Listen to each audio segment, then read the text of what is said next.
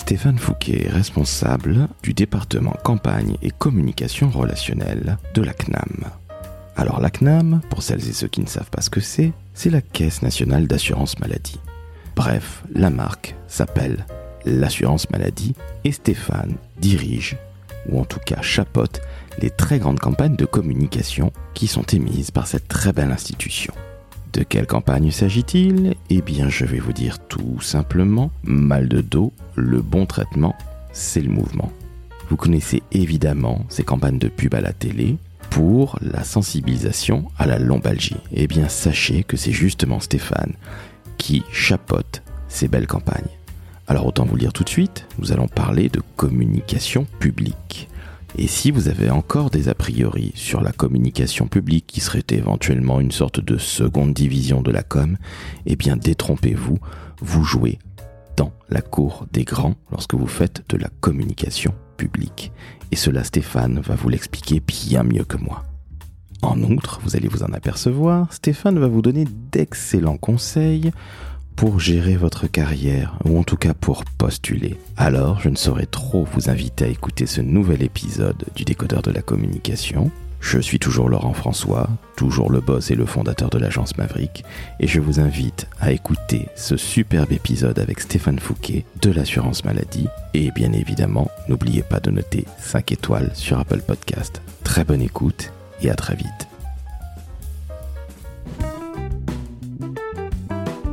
Le décodeur de la communication, un podcast de l'agence Maverick.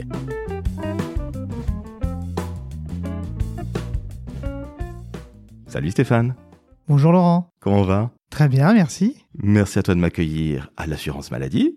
Ah, c'est un plaisir. C'est merci à toi d'être venu jusqu'ici. Ah oui, parce que c'est un sacré paquebot, hein. Oui. Et puis euh, il y a un peu de route.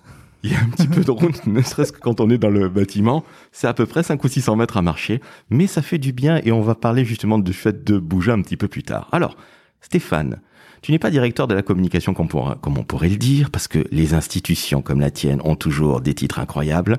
Est-ce que tu peux, s'il te plaît, te présenter? Oui. Alors moi je suis Stéphane Fouquet. Je suis responsable du département campagne et communication relationnelle. Alors derrière ce nom un petit peu barbare, euh, qu'est-ce que ça veut dire? C'est donc le département qui s'occupe euh, des campagnes, comme son nom l'indique, toutes les campagnes de communication de l'assurance maladie sur tous les champs du changement de comportement, de la promotion de services, de la pédagogie euh, sur le système, les droits euh, des assurés, euh, mais aussi euh, de la communication relationnelle. C'est quoi? C'est la relation avec euh, les assurés, les patients, les professionnels de santé. Ça représente combien de personnes, justement, ce relationnel? Alors, les assurés, c'est plus de 60 millions de Français, et les professionnels de santé, c'est à peu près 400 000 euh, personnes euh, concernées. Ça fait du monde. Oui, presque toute la population française. Exactement, félicitations. Donc tu peux te targuer d'avoir comme clientèle, entre guillemets, je mets des gros guillemets à clientèle, toute la France. Presque, mais on n'est pas tout seul quand même, parce qu'il y a d'autres régimes. Euh, nous, on est le régime général. Il y a le régime euh, de la MSA, la Sécurité sociale agricole. Donc, on a euh, des, non pas des concurrents, mais des confrères, des amis sur euh, une petite partie de la population qui euh, font le même travail que nous. Alors Stéphane, comment es-tu arrivé à ce très beau poste Parce qu'on va ensuite parler des très belles campagnes que tu fais, moi j'ai vu à la télé, particulièrement sur le mal de dos qui m'a pourri la vie pendant de très nombreuses années, donc ça m'a beaucoup parlé. Comment tu es arrivé à ça? Parce que ton parcours, il ressemble pas nécessairement à celui de tout le monde. Non, en effet, j'ai pas fait les écoles conventionnelles euh, des communicants euh, qu'on trouve euh, à tous ces beaux postes de directeur de la communication, de responsable de grosses équipes de communication. Moi, je suis un historien de formation. Alors bon, les rêves d'enfant, euh, devenir journaliste, euh, nous emmènent parfois sur des parcours euh, un peu étonnants. Euh, en plus, moi, j'étais plutôt un scientifique à l'origine, pas du tout un historien. J'ai un bac S. euh, avec euh, plutôt des maths, de, de la biologie, etc. Mais je, suis, je voulais devenir journaliste, donc j'ai, je suis parti faire un, un- à l'époque ça s'appelait un, un DUG. Euh, alors c'est vieux, on parle, oh, je parle pas aux jeunes là. Euh, j'ai fait un DUG en histoire pour pouvoir passer des concours après. Puis il s'avère que bah, ça m'a plu, donc euh, j'ai continué en licence, euh, et puis euh, en, en, en- maîtrise et en euh, master 1 qui s'appelait à l'époque DESS, qui était très théorique. Donc j'ai fait 5 ans d'histoire euh, avec une spécialisation en histoire euh, du temps présent, euh, géopolitique.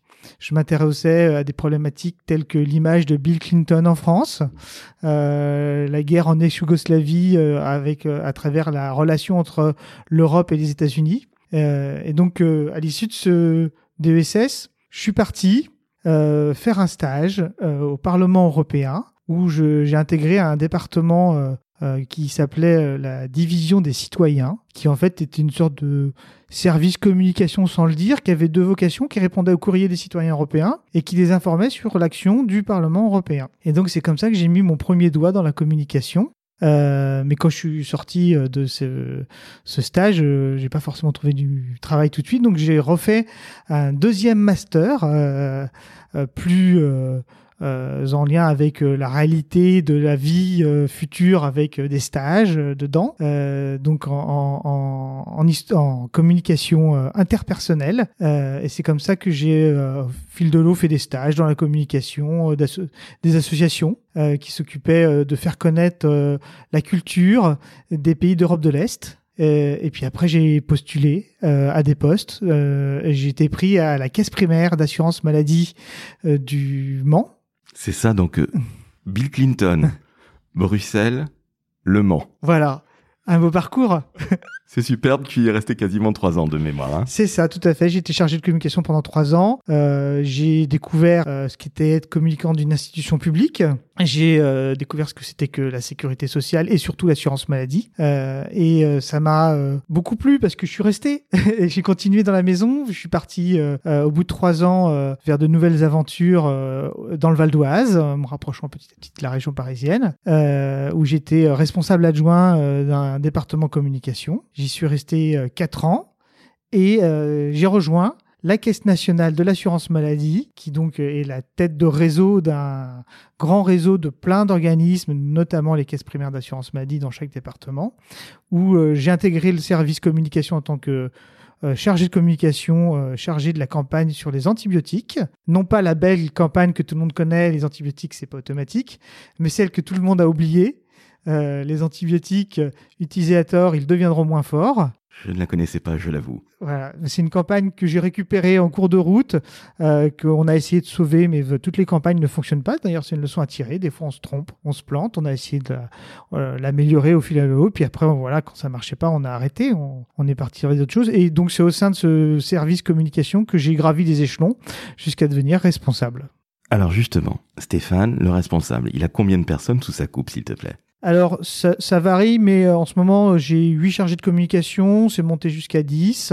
Euh, ce sont euh, des chefs de projet, surtout, plus que des chargés de communication tels qu'on peut parfois l'imaginer, qui travaillent avec euh, des prestataires pour produire euh, des grandes campagnes, mais où ils, font aussi des, des, des productions plus à, la, à leur main euh, en interne, euh, puisqu'on on s'appuie aussi sur un studio graphique qui n'est pas la, qui n'est pas la communication, euh, qui est au secrétariat général, avec, qui le- avec lequel on travaille sur certains supports. Mais on s'appuie surtout beaucoup sur des agences de communication parce qu'on a des communications d'envergure qui nécessitent euh, des, des compétences que nous n'avons pas en interne, de conception-rédaction ou euh, euh, de production de médias. Euh, et donc on fait appel à des agences de communication. Et là, ça passe évidemment par appel d'offres publiques. Tout à fait. Euh, l'assurance maladie, la Caisse nationale d'assurance maladie est un établissement public soumis euh, au marché public et donc on fait des appels d'offres qui sont euh, des projets en soi très lourds à piloter en interne, mais aussi euh, très intéressants puisqu'on met en compétition euh, plusieurs agences euh, avec un cahier des charges le plus fouillé possible pour mettre tout le monde à niveau et donner les mêmes connaissances à toutes les agences qui vont être en compétition. On leur soumet des cas pratiques avec des problématiques de communication qu'on veut résoudre sur des thématiques qu'on sait qu'on sera amené à porter. Et parmi toutes les propositions qu'on nous soumet, on choisit celle qu'on estime la mieux disante, c'est-à-dire celle qui répond le mieux à nos critères techniques. Les critères techniques, c'est la qualité de la réponse, c'est la qualité de l'équipe qui nous sera proposée, et euh, la mieux disante, celle qui soumet l'offre financière qui euh, leur permet de passer. C'est pas la moins chère, c'est pas forcément la plus chère, c'est ce qui réunit l'offre avec l'aspect financier le plus adapté au regard de l'offre technique la plus impertinente. On pourrait dire, entre guillemets, le meilleur rapport qualité-prix. En tout cas, là où tu te dis, Voilà. il faut que j'y aille, c'est un bon boulot et ça vaut un prix que je suis prêt à payer. Tout à fait. Justement, tu as produit des campagnes. Mhm. Tu nous parlais de cette magnifique campagne sur les antibiotiques qui Mm. ne sont pas automatiques. Mais non, pas de bol, ce n'est pas celle que tu as produite. Non. On ne va pas parler de celle dont tu as, que tu as évoquée très brièvement. Euh, moi, je t'ai remarqué sur euh, la campagne par rapport au mal au dos. Est-ce que tu peux en parler, s'il te plaît, parce qu'elle est, elle est vraiment, je trouve, magnifique. Et puis surtout, elle parle. Merci beaucoup parce que c'est une campagne en effet euh, euh, dont on est très fier, euh, qui est pour nous euh, la nouvelle euh, antibiotique c'est pas automatique parce qu'elle a eu un, vrai succès euh, et une vraie reconnaissance. On a tout un tas de post-tests qui nous a montré la performance de cette campagne. C'est une campagne qu'on a construite parce qu'on a euh, identifié à l'origine, pas nous communicants, mais nous assurance maladie, les médecins conseils qui travaillent ici, les économistes de la santé qui travaillent ici, un problème de parcours de soins sur le mal de dos. C'est-à-dire que les gens qui avaient mal au dos étaient arrêtés. Or, aujourd'hui, euh, des éléments scientifiques nous permettent de dire que c'est une mauvaise chose. C'est même ce qui va empirer votre mal de dos. Euh, puisque quand vous ne bougez pas, votre dos est au repos, il ne travaille pas, les muscles en prennent l'habitude, et dès que vous allez bouger, vous allez avoir mal. Et plus vous entretenez cette mauvaise habitude, plus vous avez le risque de passer à ce qu'on appelle une lombalgie chronique, c'est-à-dire une lombalgie qui revient et qui ne s'en va plus. Alors là, c'est un super tips pour ceux et celles et ceux qui ont mal au dos comme moi. Moi, j'en ai souffert pendant 30 ans. C'est plus le cas, fort heureusement. Donc, il faut bouger. Donc, vous voyez, on apprend plein de choses dans le décodeur de la com. On va en apprendre plein avec Stéphane. Mais là, il vous donne le tips de l'année. Bougez, même si vous avez mal au dos. Tout à fait. Parce qu'en bougeant, vous faites travailler les muscles et du coup, vous guérirez plus vite. Et donc, ce qu'on appelle la direction métier chez nous est venu avec cette problématique, nous nous a mis sous le nez et nous a dit qu'est-ce qu'on peut faire en communication?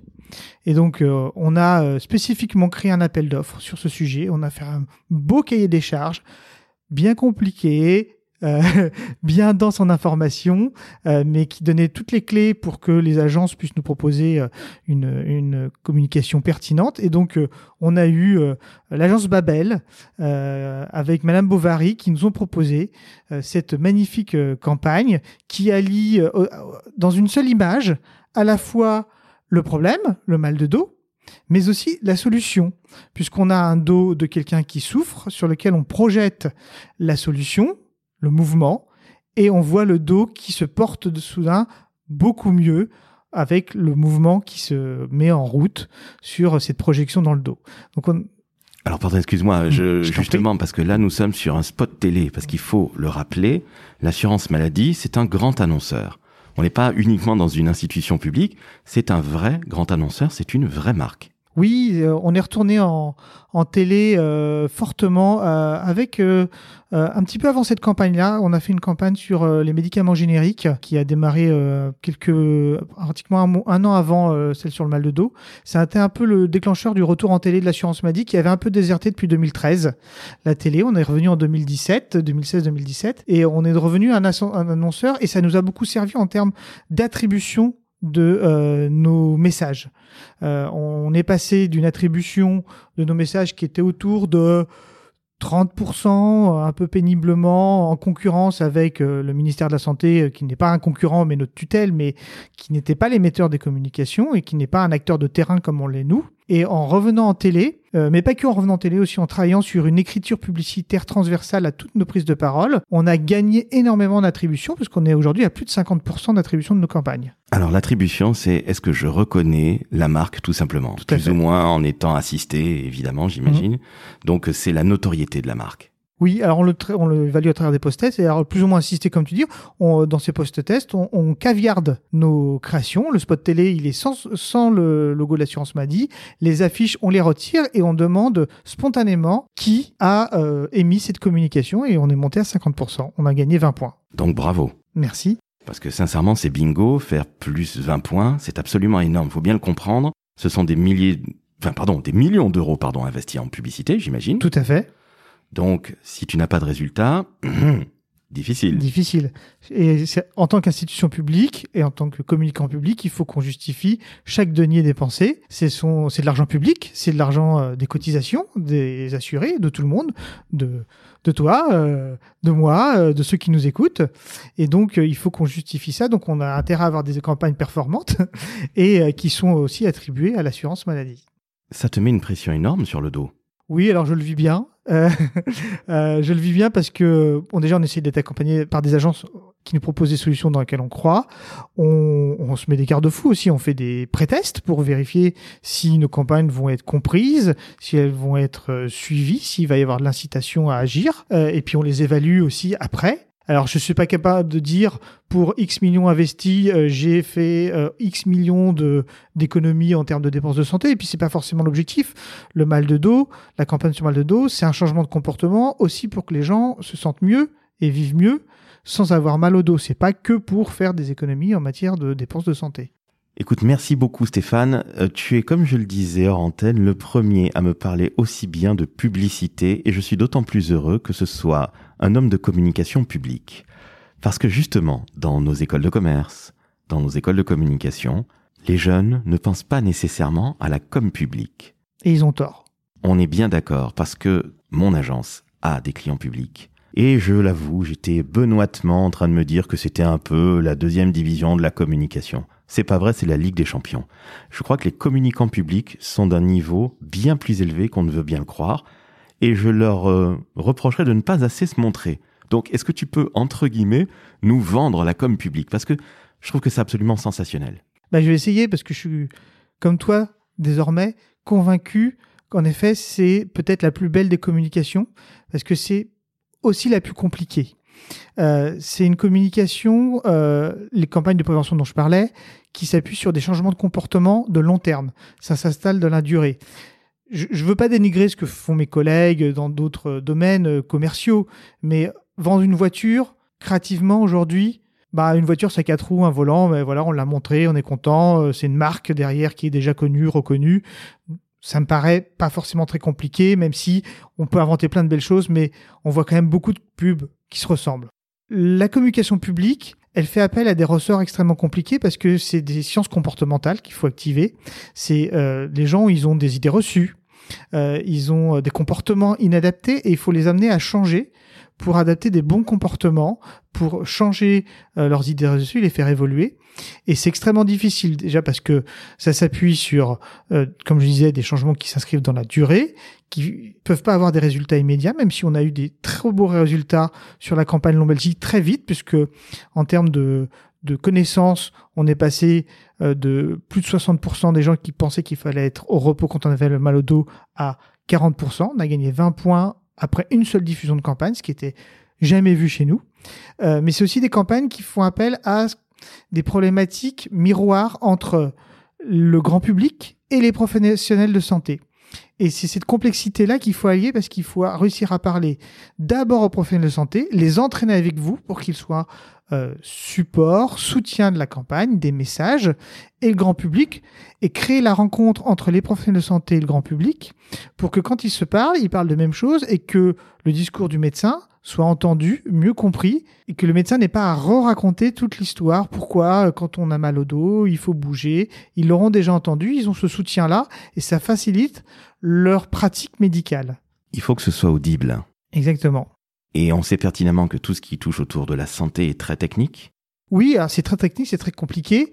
Euh, il y a des sujets de santé qui sont difficiles à porter auprès du grand public, tout ce qui est sexualité par exemple, mais aussi parce que euh, ce qui est très difficile en matière de communication publique et d'intérêt général quand on touche à ces sujets-là, c'est que euh, on a des experts derrière nous, des médecins qui vont venir nous dire en permanence, mais ça, on peut pas tout à fait le dire comme ça parce que si on dit ça comme ça, on va dire quelque chose de faux ou euh, si on dit ça de telle façon, on va induire un mauvais comportement en santé.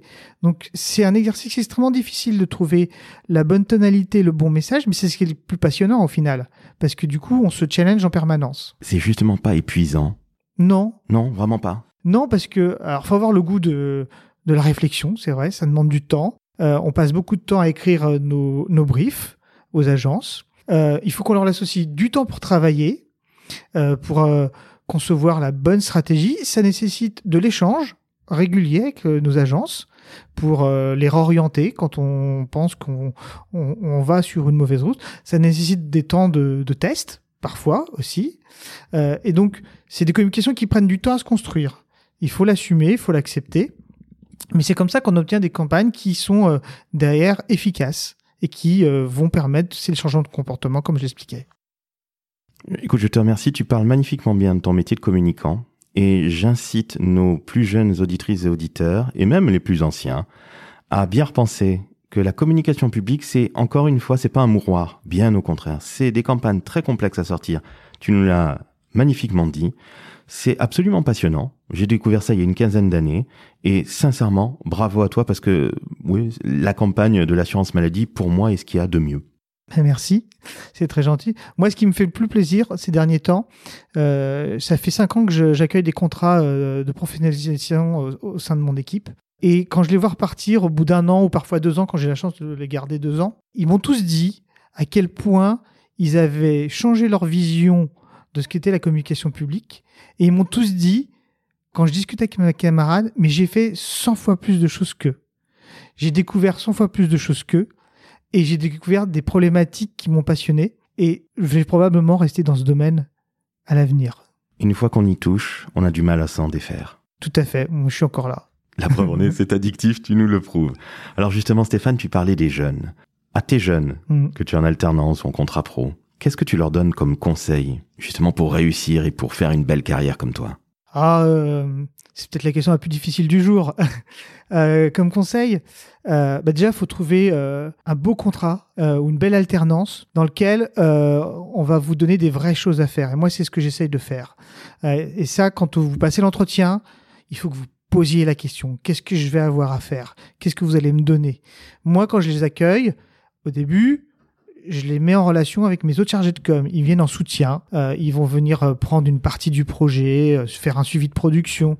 Et dès que je les sens qu'ils ont pris un peu confiance en eux, qu'ils ont compris la maison, qui est complexe, qui est difficile à appréhender, qui est très grande, comme tu l'as souligné, il faut parfois 10 minutes pour aller d'un bout à l'autre du bâtiment, euh, eh bien, je leur donne un dossier en propre que je supervise. Ça peut être euh, une petite campagne euh, de com, un petit kit de com sur un, un sujet qui peut paraître comme ça, si je vous le disais, un peu aride, mais dans lequel ils vont découvrir la richesse et la complexité de nos sujets, ces stratégies qui nécessitent de communiquer à des cibles différentes, qui nécessitent de se mettre au niveau aussi de compréhension de nos cibles. On a fait un gros travail euh, sur euh, la compréhension de nos messages en s'appuyant sur des travaux euh, de d'autres institutions sur le facile à lire et à comprendre.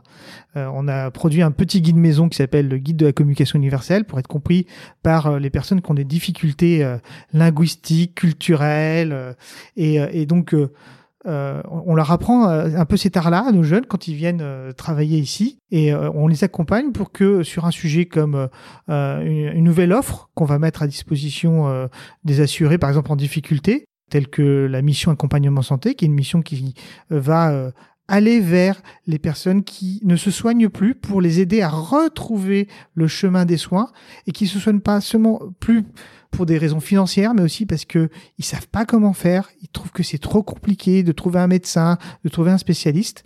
Ben voilà, il fallait faire connaître ce dispositif. Moi, je l'ai confié à, à mon contrat pro euh, qui est euh, chez nous en ce moment, et elle a pu travailler en direct avec le métier, comprendre les difficultés, euh, comprendre comment parler à ces euh, assurés là, et, euh, et elle a géré le dossier en entier comme si c'était une chargée de communication intégralement euh, intégrée à mon département et qui travaillait là en CDI comme n'importe qui. Donc finalement, poser des questions, oser poser des questions, les vraies. Les vraies questions. Et en plus, je pense qu'au moment de l'entretien, c'est ce qui fera la différence. C'est que si vous posez des questions pour demander, mais vous allez me donner quoi? C'est quoi les missions? Est-ce que je vais pouvoir faire des choses sur lesquelles je serai autonome? Et d'après vous, à quel moment je pourrais les faire? Vous allez donner envie euh, aux recruteurs Ou pas, je me souviens, lorsque j'étais stagiaire, je posais beaucoup de questions et parfois ça faisait peur, je t'avoue. Ah, ça dépend des questions. Euh, mais euh, moi, je pense, en tout cas, c'est cette interaction-là que je cherche pour l'entretien. L'autre conseil que je peux donner, parce que je le vois beaucoup, arrêtez d'envoyer des lettres standards. Lisez l'annonce de l'annonceur, essayez de comprendre ce qu'il veut, faites votre lettre en fonction de ce qu'il raconte dedans. Euh, parce que moi, je regarde les CV, évidemment, mais quand vous êtes étudiant, vous avez tous le même, pratiquement. Vous avez des expériences professionnelles un peu différentes, vous avez fait des, des saisons l'été, vous avez un petit boulot, euh, c'est très bien. Mais moi, ce qui va faire la différence sur les contrats pro, sur les stages, c'est la lettre de motivation. Je dis toujours aux jeunes qui me contactent chez Maverick, le premier paragraphe ne parle pas de vous, mais parle de moi, Mhm. de mon entreprise, de ma structure. Tu confirmes? Oui, totalement. Euh, si euh, on m'écrit en me disant euh, votre entreprise cherche un, un chargé de com et qui me dit pas quelle entreprise je suis et qu'est-ce que je fais, bah je me dis c'est la lettre qu'il a envoyée à mon voisin. Exactement, et c'est horripilant. Tout à fait. Est-ce que tu as un autre conseil, Stéphane? Un autre conseil, croyez en vous. Moi, j'ai j'ai une un parcours, comme tu l'as souligné au début, qui un peu atypique. Je suis sans doute pas le seul à avoir un parcours atypique, mais euh, euh, je serais pas ici si j'avais pas eu confiance en moi et si je m'étais pas dit je peux y arriver. Euh, c'est pas toujours facile. au début, quand je cherchais un, un premier emploi, c'était compliqué, mais j'ai cru en moi. j'ai cru en, en, ce que je voulais faire. je savais que je pouvais y arriver, et donc je pense que ça participe beaucoup à la réussite professionnelle parce que sinon, euh, eh ben, en moment, on va essayer de nouveau changer de voie. Et on, je vois, moi, euh, des jeunes qui euh, ne savent plus vraiment où ils veulent aller au bout de trois formations différentes. Merci beaucoup pour ces conseils. J'ai une dernière question, Stéphane. Oui. Hormis la campagne dont nous avons parlé sur la Lombalgie, quelle est la campagne dont tu es le plus fier en dix ans ici? C'est très très dur. Euh, il y a une campagne dont je suis très fier, mais euh, qui euh, a été tuée par le Covid. la Covid, comme on devrait dire. tous ces gens agaçants qui vous disent non, non, la Covid. c'est la campagne pour la vaccination contre la grippe de 2019, où on avait mis beaucoup de moyens pour se relancer après des années difficiles où on n'arrivait pas à faire progresser le taux de vaccination. Et on, s'est complètement reposé à zéro en se disant il faut qu'on reprenne les choses euh, euh, à la base. On a fait euh, une étude, on a été accompagné par notre institut de sondage pour faire une étude exploratoire. Ensuite, on a euh, fait des séances de, de nudge, euh, ce fameux science comportementale, pour se trouver quels étaient les leviers qui faisaient que les gens ne se vaccinaient pas, alors qu'on a un vaccin qui est sûr, parce qu'on a une grande antériorité, que pour certaines parties de la population, le virus contre la grippe est un virus qui peut être mortel, avec des conséquences graves, avec des hospitalisations en réanimation, comme la Covid.